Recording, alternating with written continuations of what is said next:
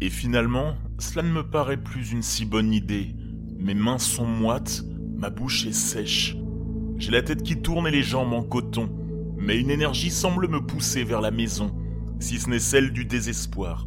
Alors la curiosité morbide de trouver les réponses à mes tourments oniriques et pourtant si réels. Une marche en pierre usée par le temps et les pas me sépare de la lourde porte de bois que j'allais franchir quelques secondes plus tôt. Cette fois-ci, pas d'hésitation, je me lance. Les gonds ancestraux cèdent sans mal à la pression, et me voici entré dans cette bâtisse qui hante mes rêves depuis des années. À cet instant, me revient une phrase qui tourne en boucle dans ma tête.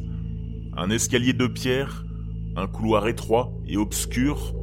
Au fond de ce couloir, une porte entr'ouverte d'où me parviennent les échos d'une musique qui, en ce lieu, paraît irréelle. Jamais je n'ai autant ressenti l'intensité d'une phrase provenant d'une œuvre me faisant frissonner de plaisir. Les frissons sont là, mais c'est une sueur glacée qui me gèle sur place, et mes dents grincent.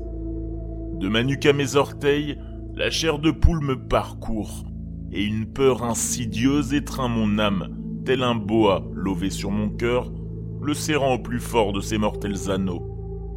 Le couloir est obstrué, peut-être à cause du manque d'entretien, de dégâts occasionnés par le temps ou de dégradation volontaire. Je me demande bien qui serait assez fou pour tenter ce genre d'expédition. Je m'attends presque à retrouver des ossements sur mon chemin. Cette pensée me décroche presque un sourire. L'ironie de la situation est grotesque. Je fais des plans macabres sur la comète, dans le dernier endroit au monde où je souhaiterais être présentement. Toujours est-il que je dois contourner cet obstacle et, aventure subsidiaire que j'aurais clairement souhaité éviter, je dois passer par les deux pièces qui constituent le rez-de-chaussée. La porte vitrée de carreaux poussiéreux m'invite sournoisement à la confiance, car je peux voir à travers. C'est sombre, c'est ancien et fané. Alors que je progresse dans la salle à manger, je retrouve cette table en bois où des souvenirs en apparence heureux me reviennent. Des repas en famille, des rires, des fêtes. Que du bonheur, car les apparences sont trompeuses. Le diable est dans les détails, et ils sont nombreux.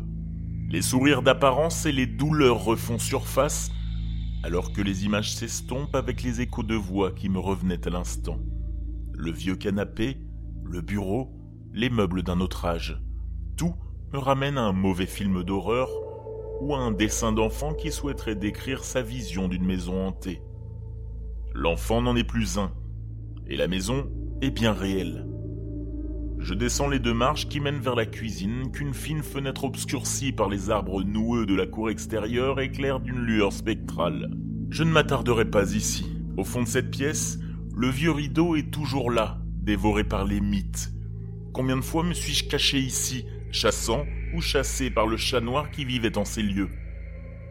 Je jette un regard sur la vieille télé avec un brin de nostalgie et sur ce placard dans lequel je fouillais pour y trouver des friandises et du réconfort dans la nuit.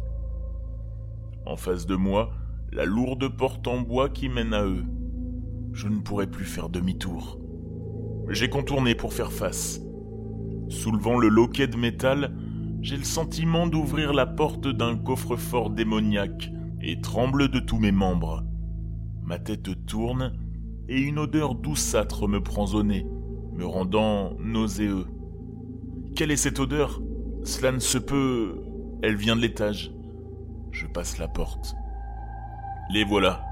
Ils sont en face de moi, produits de mes plus horribles songes dans lesquels je me voyais marcher vers un désastre certain, mais irrémédiablement attiré. C'est une réalité désormais, et je peux la voir, la dernière porte à franchir. Au sommet de ces escaliers grossièrement taillés dans une pierre lisse et froide comme la mort, ils ressemblent à autant de tombes, et chacune représente un morceau arraché à mon être. J'ai envie de hurler, de m'enfuir, mais je ne peux pas.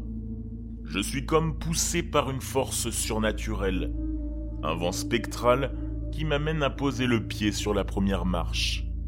Un murmure me parvient, léger, presque inaudible. Il me semble entendre une voix d'enfant qui rit, puis qui m'appelle. Des pleurs des gémissements, puis à nouveau des rires, mais ils ne sont plus joyeux. Je reprends mes esprits quand je me rends compte que j'ai franchi la moitié des marches. L'odeur devient insoutenable, et la rumeur monte, telle une mélopée infernale. Je suis à cinq marches. Je me retourne pétrifié de peur. Deux yeux verts me scrutent dans le néant de l'obscurité en bas des escaliers. Le chat est là. Il ne bouge pas. Il n'en a pas besoin. Sphinx des ténèbres qui l'entoure et gardien silencieux de ma seule issue de sortie. Je ne fais plus la différence entre le rêve et le présent factuel. Mon esprit me joue des tours Alors jouons ensemble. Ma main se pose sur la poignée de la porte, qui est prête à rompre le silence.